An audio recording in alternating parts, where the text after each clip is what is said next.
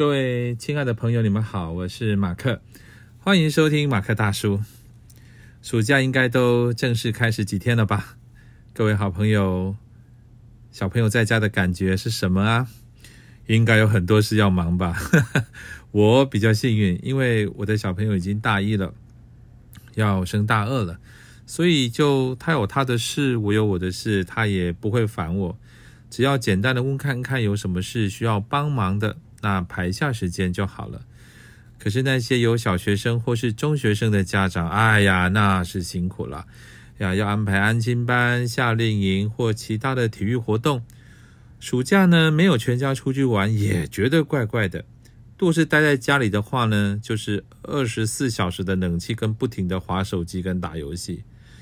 那吃饭的话呢，如果是我自己一个人，就随便吃。小朋友在家的时候呢，还要因着他的口味啊，做不同的变化。种种种种，整个暑假扒了不止一层皮呀！他们可肥了，我可是瘦了。这我人也瘦了，荷包也瘦了，这是不是甜蜜的负担呢？哎呦，那是见仁见智啊，各各各自高兴。但它就不是一个荣誉的负担呢。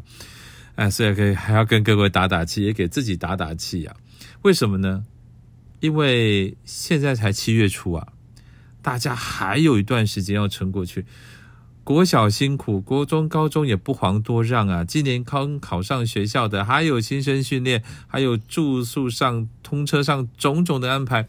我一个人固然的身份啊，向诸位辛苦的父母亲、我的好朋友们致上最高的敬意，还是要坚强的啦！哈，我的好朋友一直告诉我，一个在花莲的好朋友，还是要坚强的哟！哈，好，今天要来讲的主题是让中年大叔开心的八件事之一的咖啡。五回讲，今天要跟各位聊聊的是煮咖啡的设备。当你用即溶咖啡，或是三合一咖啡包，或是耳挂式咖啡，再也没有办法满足你的时候，那么欢迎你买个设备煮咖啡吧。啊，那今天我们就不谈谈磨豆机的问题了，因为我认为你咖啡粉的部分都已经处理好了啊，你也有磨到合适的粗细，也有好的保存的方法了。那我们就先单纯谈。简单的煮咖啡的设备，我最早想买的咖啡壶呢，并不是摩卡壶，而是虹吸式咖啡壶，就是大家常常听到的腮红哈。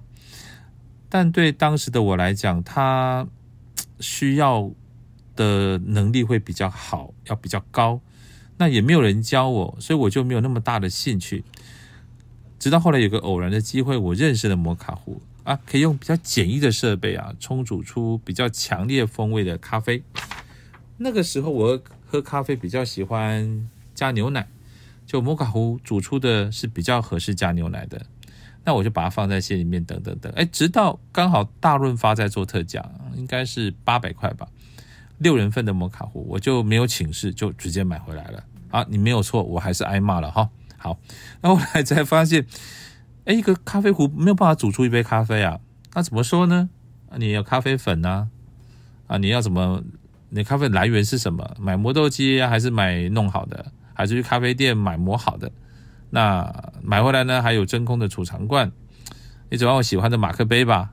啊，煮牛奶的小锅子，打奶泡的双层奶泡器，还有拉花杯、温度计、咖啡池、抹布等等等等，等到这些大大小小东西。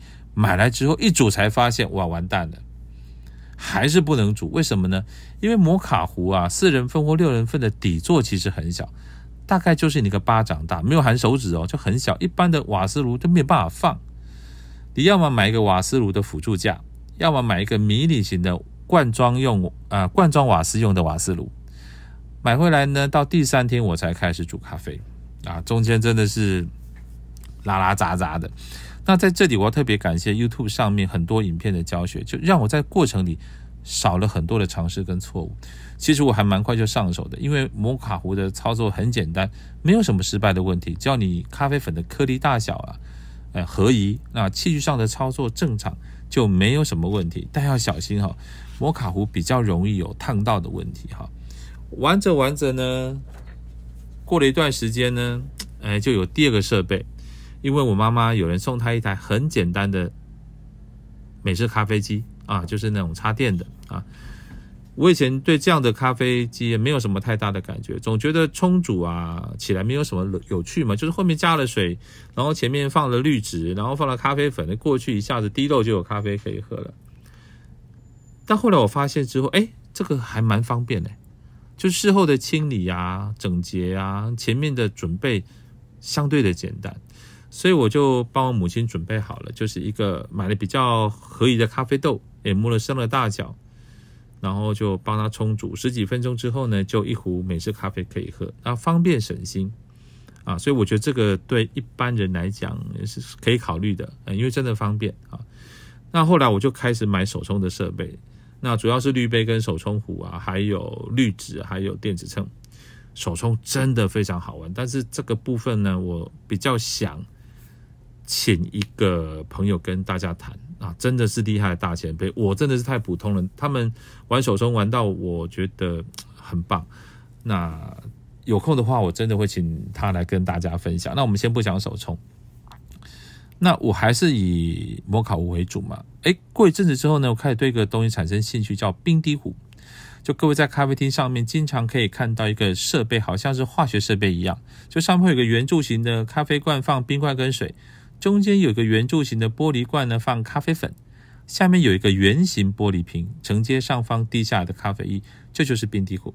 它就是用比较低的水温来经过咖啡粉末一点一滴萃取出咖啡的方法。经过这样萃取出来的咖啡味道和热水冲泡的不太一样啊，有些咖啡都会呈现完全不同的展现。那滴露出来的咖啡呢？啊，真的是风味非常的有趣，也非常的迷人。一般的店面呢会比较哎稀释一点，我比较习惯更强的味道，再加上我用呃很好的咖啡豆，我比较疯狂了哈，所以滴漏出来的咖啡香味就非常的惊人。这么说好了，我有个朋友闻到这咖啡的时候了，就说啊，怎么会有威士忌的味道？那个酒酿的香味非常明显啊，它那个在喝下去之后，在口中散发的味道的香又持久。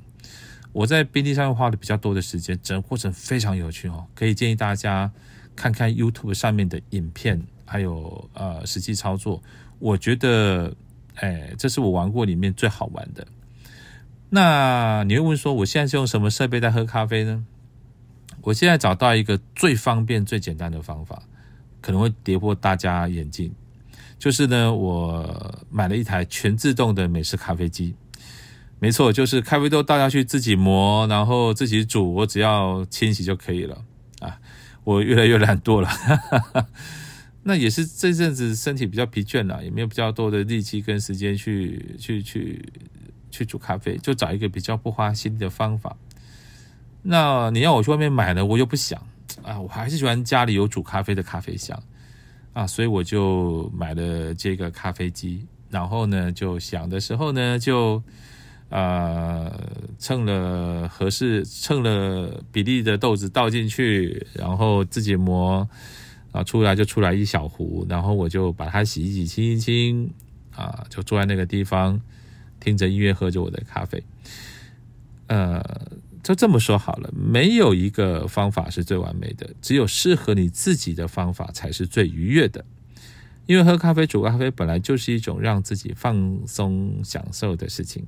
如果过了头，我也觉得没有必要。有人研究到那个样子，我很佩服，但是我做不到。所以我觉得过了头就会失去原本那一杯咖啡香能够带给你的放松与快乐啊。所以各位真的可以尝试去看看。然后这边最后再郑重的警告跟告诉各位，买这些设备一定会挨骂，一定会被白臭脸。嗯，但是它带来的。满足感无价。如果你都不用经历过我经历的，我实在是太羡慕你了。有空的话，让我请你喝一杯咖啡吧。